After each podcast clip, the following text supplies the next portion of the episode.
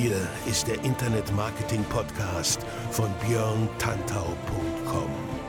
Was funktioniert wirklich? Und wie kannst du im Internet schon morgen viel erfolgreicher sein?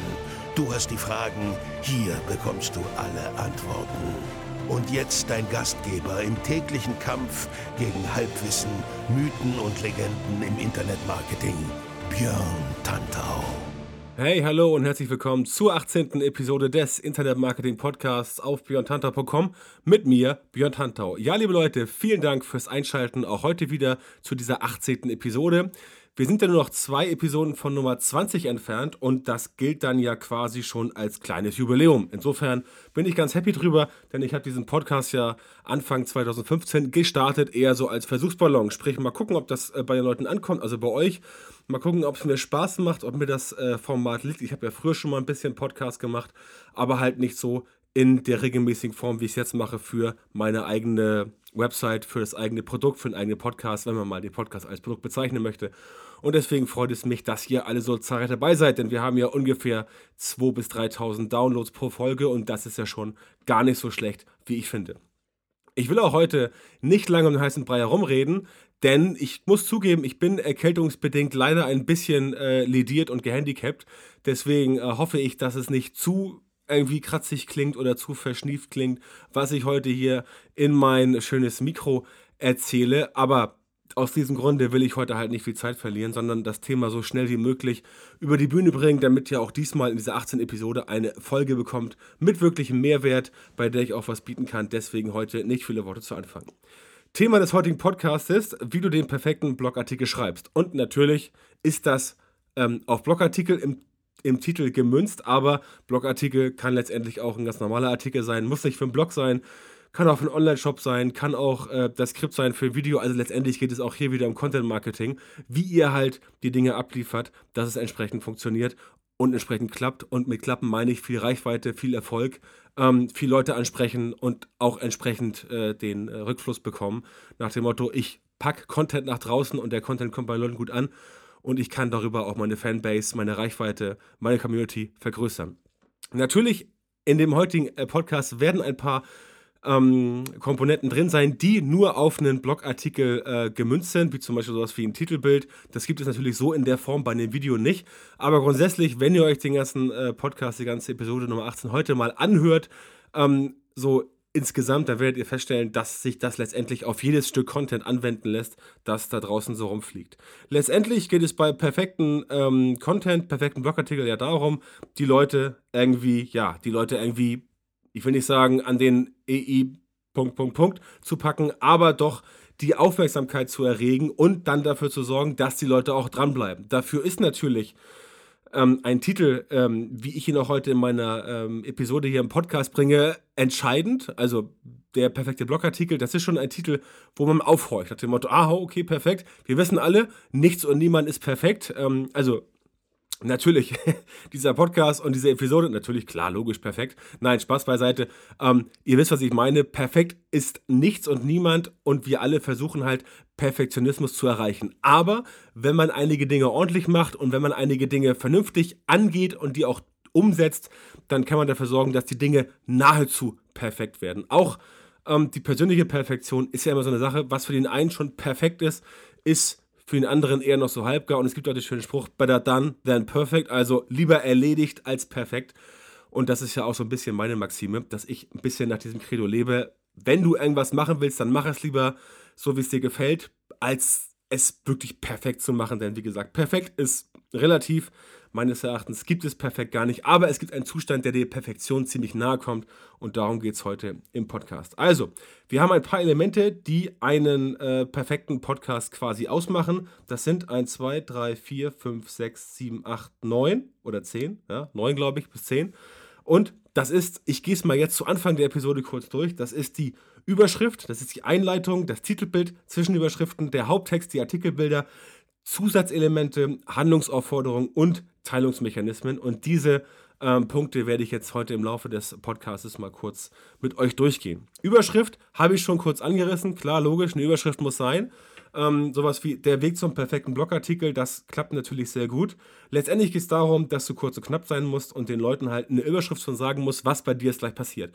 Das ist halt der erste Touchpoint. Nicht nur, wenn die Leute dein äh, neues Contentstück, quasi dieses Piece of Content in deinem äh, Blog, Shop, Artikel, YouTube, Facebook, wie auch immer irgendwo sehen, da sehen sie die Überschrift und wenn da halt was steht, was Aufmerksamkeit erregt, dann sagen sie da, ah, okay, da klicke ich mal rauf, ich schaue es mir mal an. Böse Menschen oder böse Zungen behaupten, ähm, dass sowas alles Clickbait ist und Attention Bait und Bait Bait und was weiß ich für ein Bait, ja, keine Ahnung.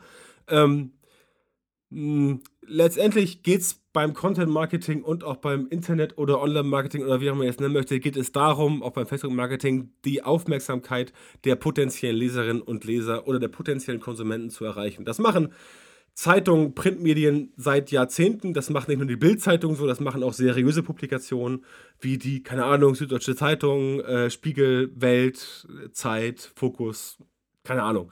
Print. Also, ne, Aufmerksamkeit erregen man nennt es ja auch den Küchenzuruf aus dem Journalismus, ganz simpel. Ähm, Hund beißt Mann. Ähm, da, ja, Hund beißt Mann, guckt halt keiner mehr zu, also liest keiner, liest keiner quasi hin, weil Hund beißt Mann ist jetzt nichts Spektakuläres. Gibt es halt ständig, dass irgendein Köter irgendwo einen Typen beißt. Ne? Also äh, relativ geschenkt. Aber Hund beißt Mann, ja, das ist schon was anderes, wenn ein, äh, Quatsch, Mann beißt Hund, sorry, Mann beißt Hund. Wenn ein Mann einen Hund beißt, ne, das ist schon äh, was anderes, da hört man halt hin. Und das ist ein klassisches Beispiel für ein, äh, ein überspitztes Beispiel für einen Küchenzuruf, wie es im Journalismus genannt wird. Also eine gute Überschrift, wo die Leute hingucken, wo sie aufmerksam werden und sagen, ah, okay, das klingt ja interessant, da lese ich mal weiter. Ähm, kurz und knackig, wie ich eben sagte, es gibt beim Online-Marketing oder auch im Netz oder auch im Printbereich so ein paar Tricks. Du kannst zum Beispiel eine Überschrift beginnen mit so einem Satz wie zum Beispiel, wie du. Ähm, und dann kommt den perfekten Blogartikel schreibst. Oder zehn Gründe, warum WordPress das beste CMS ist. Oder die fünf besten Grafiktools unter 20 Euro. Oder in zehn Schritten zum, keine Ahnung, zum E-Mail-Verteiler mit 10.000 Leuten. Also was. Das sind halt Überschriften, wo man entsprechend äh, was reinpacken kann. Ganz wichtig, du darfst in deiner Überschrift was versprechen. Du musst aber dann das Versprechen auch halten. Wenn du das tust, das Versprechen halten, dann ähm, sind die Leute auch von dir nicht enttäuscht. Wenn du irgendwas erzählst und nachher lesen die Menschen diesen Content, deine Konsumenten, und sie merken halt, aha, da wurde mir jetzt wieder nur Schwachsinn erzählt, ähm, ja, dann ist das halt eher ein bisschen ähm, frustrierend und dann werden die Menschen äh, letztendlich dir nicht die Stange halten, sondern werden dir sagen, okay, die Person hat mich halt schon ein bisschen enttäuscht, weil sie halt nicht hält, was sie verspricht und deswegen lese ich sie halt nicht mehr. Das zur Überschrift ganz kurz in aller Kürze, also kurz und knackig ähm, gefolgt von der Einleitung. Mit der Einleitung holst du das Publikum tiefer in den Artikel. Das ist eine ganz simple äh, Geschichte. Du hast halt mit der Überschrift die Leute ähm, ja quasi angeteasert und die Leute haben sich gesagt, okay, das klingt interessant, was der da sagt. Ähm, ich lese jetzt mal die ersten paar Sätze durch. Diese Einleitung ähm, kommt halt logischerweise nach der Überschrift und dann musst du halt versuchen, diese, dieses Interesse quasi zu manifestieren oder sagen wir diese Neugierde.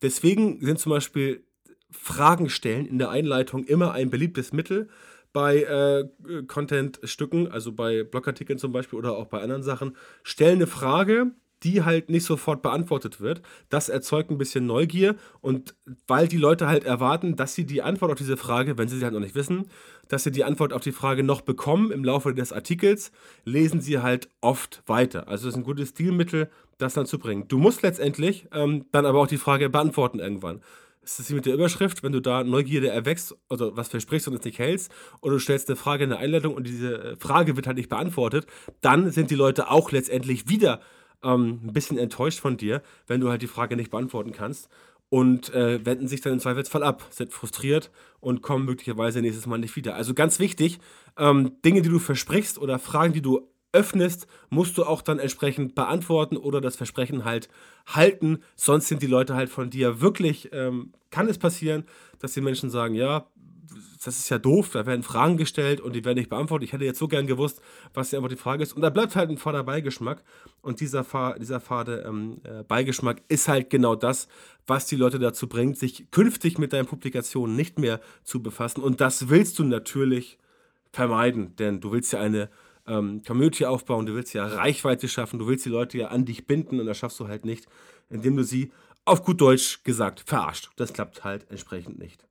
Ähm, statistisch gesehen verbringen Leute, die du mit ähm, einer guten Einleitung tiefer in den Artikel reinziehen kannst, fünfmal mehr Zeit mit deinem äh, Posting. Also lesen ist in der Regel komplett durch, konsumieren ist hundertprozentig und erst dann hast du natürlich auch die Chance, wenn die Leute entsprechend alles konsumieren, am Ende von solchen Sachen wie Handlungsaufforderung oder Teilungsmechanismus zu profitieren, weil erst dann die Leute logischerweise dafür sorgen, dass dein Content auch geteilt wird. Denn wer einen Artikel nicht gut findet, der wird ihn nicht teilen, der wird ihn nicht verlinken, der wird darüber nicht sprechen.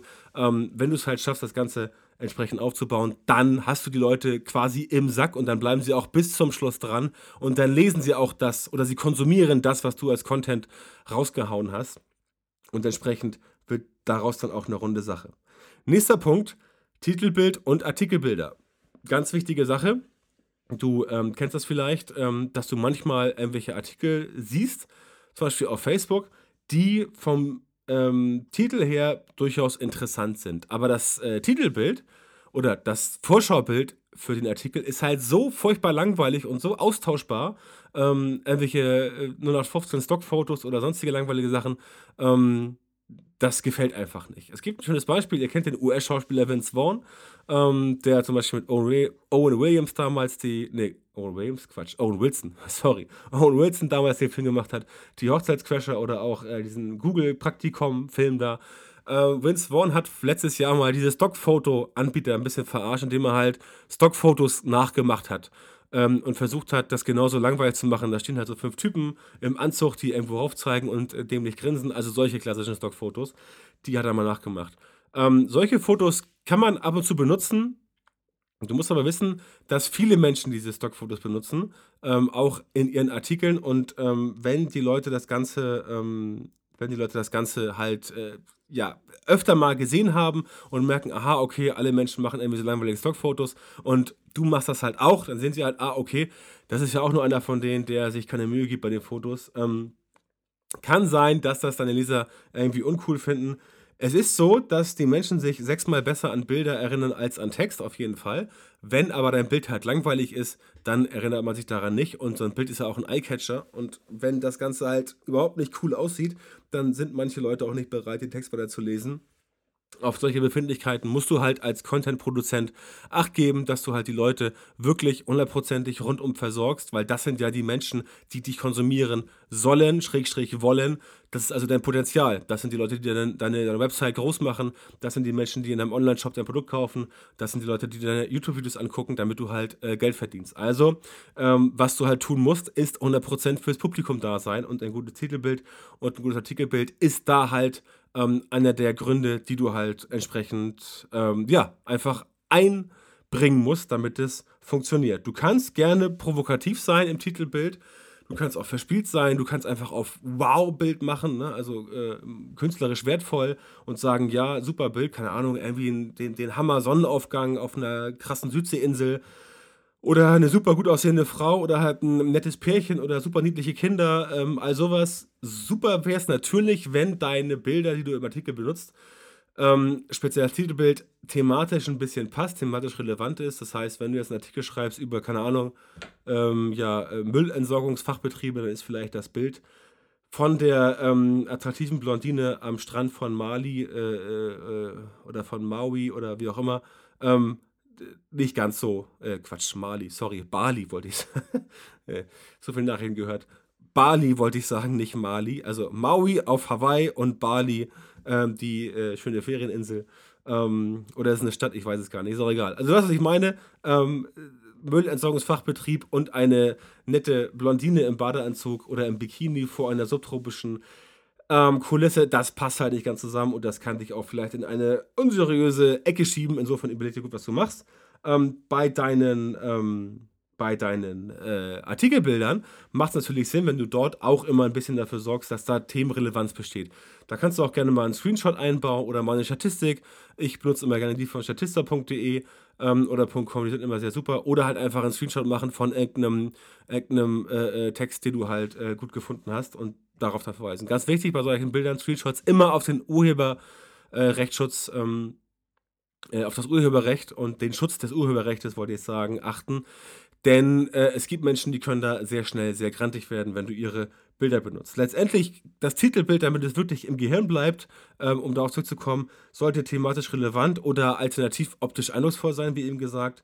Hohe Qualität haben, kein Logo und kein Wasserzeichen, ähm, also nicht riesengroß, vielleicht mal oben rechts oder so ein Logo, das ist okay. Optional mit ein bisschen Text rein, kannst du gerne machen. Wenn du das dann als Facebook-Werbebild verwenden möchtest, achte auf die 20%-Regel, mache also nicht mehr als 20% Text rein und platziere es in der Nähe von deiner Überschrift und der Einleitung und sorge dafür, dass das Ganze sofort einen Eindruck hinterlässt, der entsprechend gut ist, dann klappt das Ganze auch. Das zu den Bildern. Wenn du jetzt deinen Artikel schreibst, natürlich ist der Fließtext auch sehr wichtig, aber um den Fließtext, wo du ja eigentlich den Content produzierst, den du den Leuten vermitteln willst, sauber zu strukturieren, solltest du auf jeden Fall mit Zwischenüberschriften arbeiten. Also Zwischenüberschriften, die halt den Text ein bisschen fragmentieren, aber auch strukturieren. Ich persönlich mache es immer so.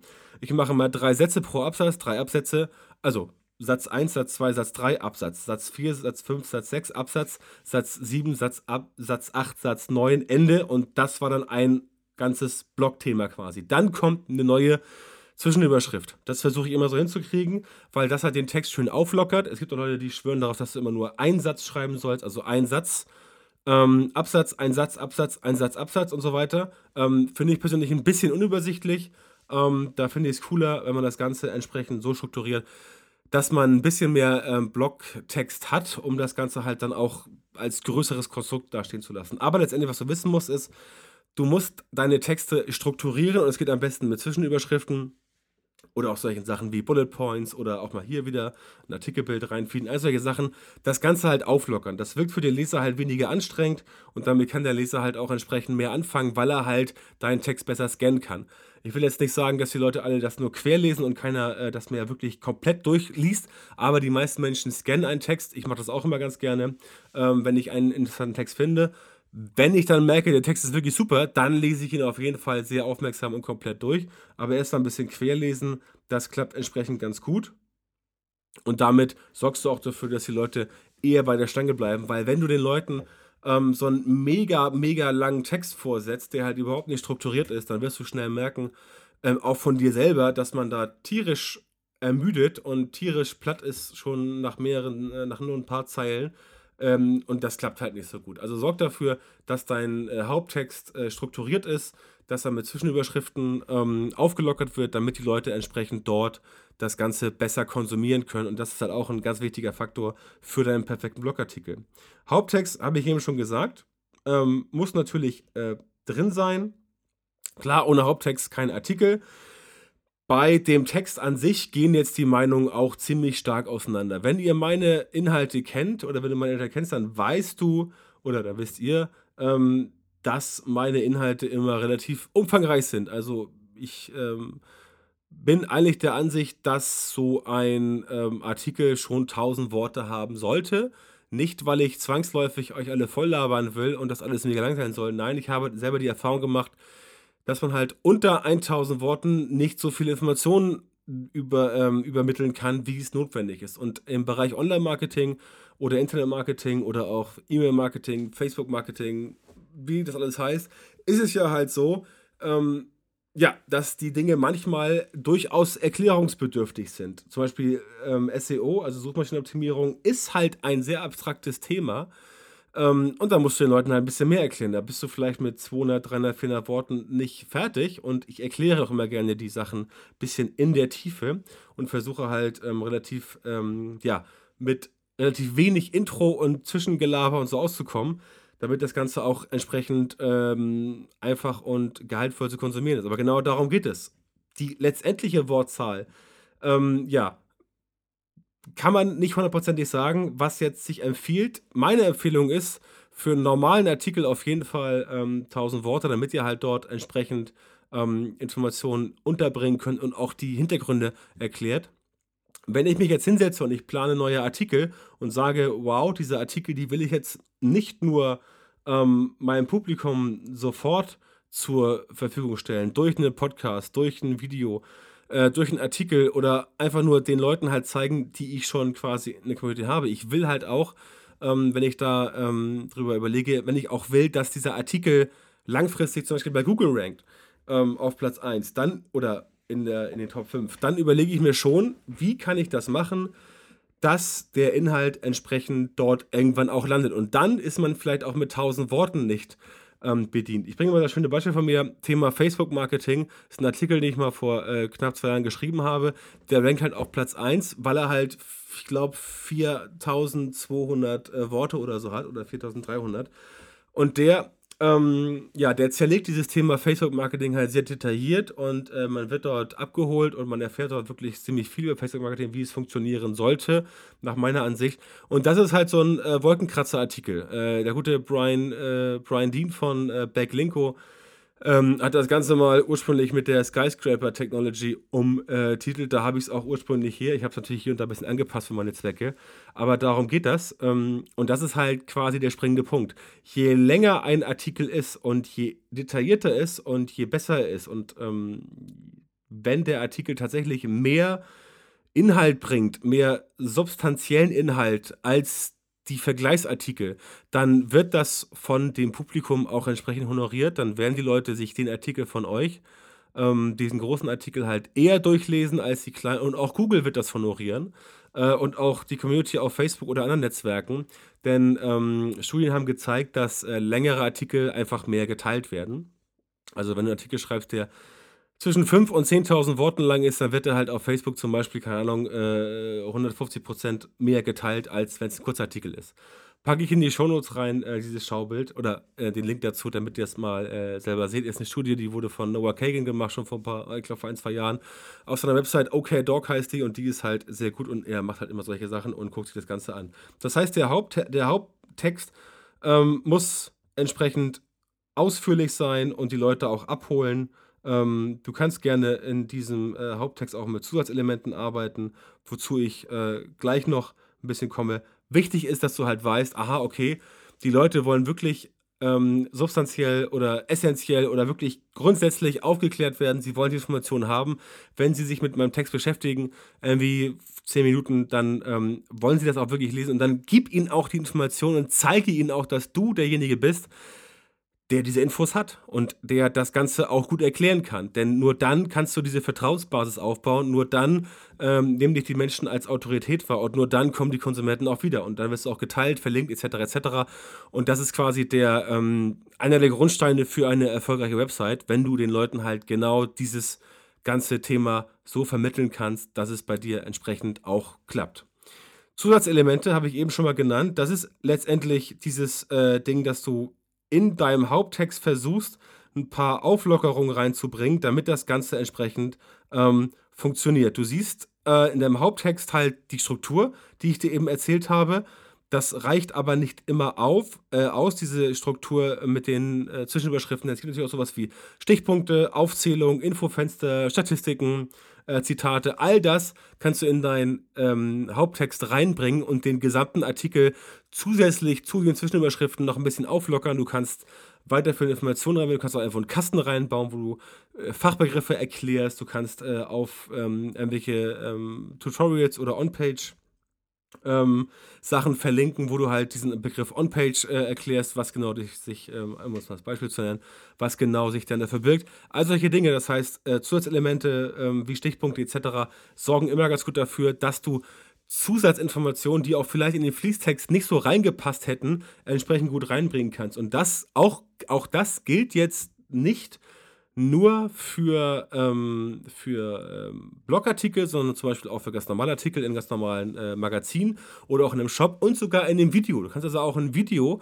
wenn du zum Beispiel ein Video von dir selber machst, wo du was erzählst, wo du den Leuten auf YouTube irgendwelche Ratschläge gibst, auch das kannst du unterbrechen mit ein paar Schaubildern, ein paar Grafiken, ein paar Statistiken reinpacken, wo halt die Stimme im Off weitergeht, aber im Video halt dein Gesicht nicht mehr zu sehen ist, sondern halt ähm, zusätzliche Infos. Das kennst du aus dem Fernsehen vielleicht, bei solchen Sachen wie, was weiß ich, äh, äh hier ZDF, wie heißt das da, Politbarometer, wo der Typ halt irgendwelche Statistiken zeigt, äh, wer diese Woche alles, alles wählen würde, Sonntagsfrage, und dann siehst du ihn halt, siehst halt ihn, wie er erzählt, dann erzählt er hier die Statistiken, dann siehst du ihn nicht mehr, nur seine Stimme aus dem Off.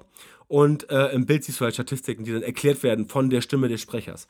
Das kannst du selber auch machen. Und das ist quasi das gleiche Prinzip wie äh, Stichpunkte, Aufzählung und Infofenster in einem äh, Blogartikel und dann klappt das entsprechend ganz gut. Was du auch machen kannst, äh, natürlich kannst du solche, ähm, solche Störer im Text für Dinge wie zum Beispiel Linkaufbau, also List, äh, nicht Linkaufbau, E-Mail-Listenaufbau betreiben, indem du halt äh, Bonus-Content lieferst, den in so einen kleinen äh, Kasten reinpackst und dann sagst, hier, klick hier rauf, dann kriegst du ein PDF zugeschickt und da steht halt ähm, irgendwas drin über, keine Ahnung, die 15 äh, coolsten ähm, Mittel, um viele Besucher auf der Seite zu bekommen oder irgendwie sowas. Also, was ich auch gerne mache, wenn du meine Seite mal die anguckst, wirst du sehen, dass, ich, äh, dass ich dieses ähm, Prinzip öfter versuche das ist auch ein Mittel, um halt den Textfluss A zu unterbrechen und B dafür zu sorgen, dass du entsprechend die Leute dann äh, bei der Stange hältst, weil sie halt fürs Auge ein bisschen Auflockerung bekommen und Struktur im Text haben und du kannst so die Menschen länger an dich binden. Damit dein äh, perfekter Blogartikel auch einem was bringt, Sprich, damit du damit einem was nachher bekommst, sei es ein Produkt zu verkaufen oder eine Dienstleistung den Leuten ähm, anzubieten, ähm, brauchst du natürlich Handlungsaufforderungen. Ganz wichtig. Ähm, Abonnent für Newsletter, physisches Produkt, ähm, Handlungsaufforderungen äh, oder wie der Amerikaner sagt, Call to Action.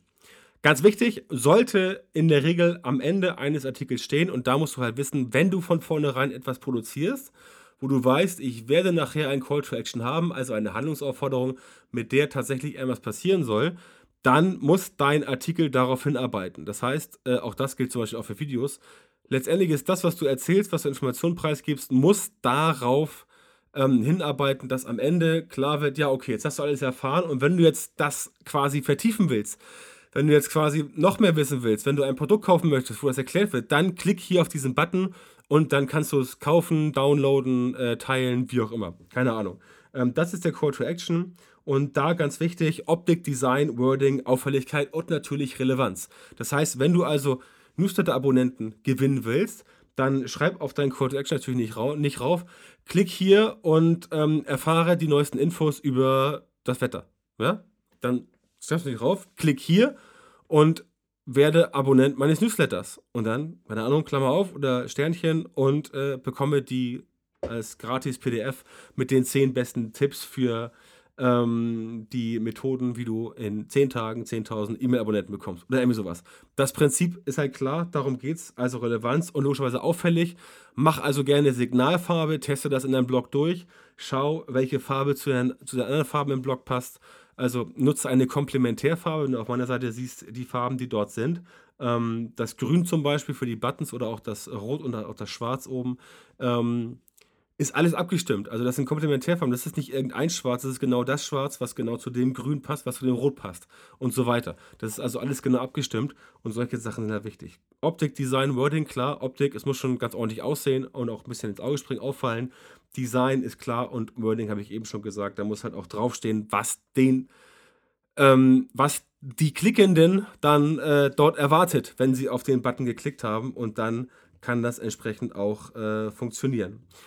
Was ebenfalls nicht fehlen darf, sind Teilungsmechanismen. Ähm, du musst dir halt überlegen, dein Content, wenn er gut ist, soll natürlich auch bei Facebook und, po und Facebook und Co. geteilt werden. Aber wenn du den Leuten halt das Teilen selbst überlässt, zu 100%, dann sage ich dir, klappt es meistens nicht, weil die Leute ähm, einfach es lesen und sich nicht großartig verpflichtet fühlen, das zu teilen. Je leichter du ihnen machst, das zu teilen, ähm, desto eher teilen sie es auch. Das heißt, wenn jemand von deinem Content wirklich begeistert ist und das äh, gut findet, dann sagt er auch, wow, das ist ziemlich cool, das äh, finde ich genial, das mache ich jetzt. Ähm, und dann klappt das halt auch mit dem Teilen ne? weil du halt diese Teilungsmechanismen anbietest. Ich werde oft immer gefragt, ähm, ob man da alles mit irgendwelchen Buttons vollkleistern sollte. Nein, auf keinen Fall. Was du bei uns in Deutschland brauchst, ist auf jeden Fall natürlich ähm, Facebook, klar, als äh, Teilungsmechanismus, denn auf Facebook spielt die meiste Musik. Du kannst noch äh, Twitter dazu nehmen, wenn du möchtest, ähm, obwohl da nicht so viel passieren wird, es sei denn, du hast ein spezielles Thema, was auf Twitter besonders gut läuft. Ansonsten bringt halt, muss man leider sagen, Twitter bei uns in Deutschland nicht mehr so die Relevanz, wie es früher war. Auf Google Plus kannst du verzichten. Mittlerweile sage ich immer schweren Herzens, aber da läuft halt nichts mehr. Wenn du äh, viele B2B-Themen hast, dann brauchst du auf jeden Fall LinkedIn oder halt Xing bei uns in Deutschland. Und wenn dein ganzes Konstrukt natürlich bildlastig ist, brauchst du logischerweise Pinterest, weil da spielt auch ziemlich viel Musik. Und wenn du eine Mobilwebsite hast, ähm, wovon ich ausgehe, wenn du sie nicht hast, ähm, dann bitte sofort bau dir eine, lass dir eine bauen. Ich kann dir eine sehr gute Agentur empfehlen, wenn du möchtest. Ähm, auf der mobilen Website brauchst du auf jeden Fall den WhatsApp-Teilungs, äh, den WhatsApp-Teilen-Button. Ne? Weil die Leute halt, ähm, wenn sie unterwegs sind, mobil alles sich angucken und dann entsprechend, ähm, ja, entsprechend WhatsApp nutzen, um auch Dinge zu teilen. Und was auch nicht schaden kann, bring einen Button rein, ähm, den guten alten Button E-Mail, äh, den Artikel per E-Mail versenden. Das klappt ganz gut. Damit du da nicht in Teufels kommst, gibt es davon äh, Sumomi, einen guten, ist ein guter Anbieter, der präsentiert solche Tools, um das ähm, zu, äh, zu teilen. Wenn du das nicht kennst, werde ich Sumomi auch noch in die äh, Shownotes reinpacken und dann kannst du da sehen, was entsprechend dazugehört. Teilungsmechanismen war dieser äh, Teil ähm, ganz wichtig, damit du am Ende dafür sorgst, dass die Leute nicht nur ähm, vielleicht ein Produkt von dir in Anspruch nehmen, sondern auch, äh, dass du dafür sorgst, dass die Leute halt deinen Content entsprechend verteilen, weiterleiten, damit du dort deine Reichweite vergrößern kannst und noch mehr Leute auf deinen Content aufmerksam machst. Das ist sehr wichtig, denn ohne viel Reichweite wirst du auf Dauer halt nicht großartig wachsen und Wachstum ist für deinen Blog ganz wichtig. Damit wäre ich auch für heute schon durch. Ich gehe zum Schluss nochmal diese ähm, Elemente durch, die ich eben besprochen habe. Das wäre die Überschrift, die Einleitung, das Titelbild, die Zwischenüberschriften, der Haupttext, die Artikelbilder, Zusatzelemente, Handlungsaufforderungen und Teilungsmechanismen. Das ist letztendlich das, was du für einen perfekten Blogartikel brauchst. Das sind quasi die Zutaten. Und im heutigen Podcast habe ich dir erzählt, wie du diese Zutaten am besten anwenden kannst. Ich hoffe, das hat dir gefallen. Ich hoffe, du hast davon was mitnehmen können. Und ich hoffe, ähm, du hinterlässt meinem Podcast bei iTunes ähm, eine schöne Bewertung. Das kannst du auch direkt über dein Smartphone machen, wenn du ein iPhone hast. Ähm, Feedback und Kritik natürlich auch immer willkommen. Äh, teile das Ganze auf Facebook, wo auch immer du darüber stolperst. Und ja, freue dich mit mir auf die nächste Episode, die heute in zwei Wochen erscheinen wird. Und bis dahin wünsche ich dir alles Gute. Falls ich heute aufgrund der Erkältung teilweise etwas äh, kratzig, abgehackt oder gehetzt gewirkt haben sollte, bitte ich um Verzeihung. Aber wie gesagt, bei Erkältung ist es halt ein bisschen tricky. Ich wollte aber trotzdem heute auf jeden Fall den Podcast abliefern. Deswegen habe ich es gemacht und ich hoffe, dir hat es gefallen. In diesem Sinne wünsche ich dir eine schöne Zeit. Wir hören uns in zwei Wochen wieder. Bis dahin alles Gute und viele Grüße, dein Björn.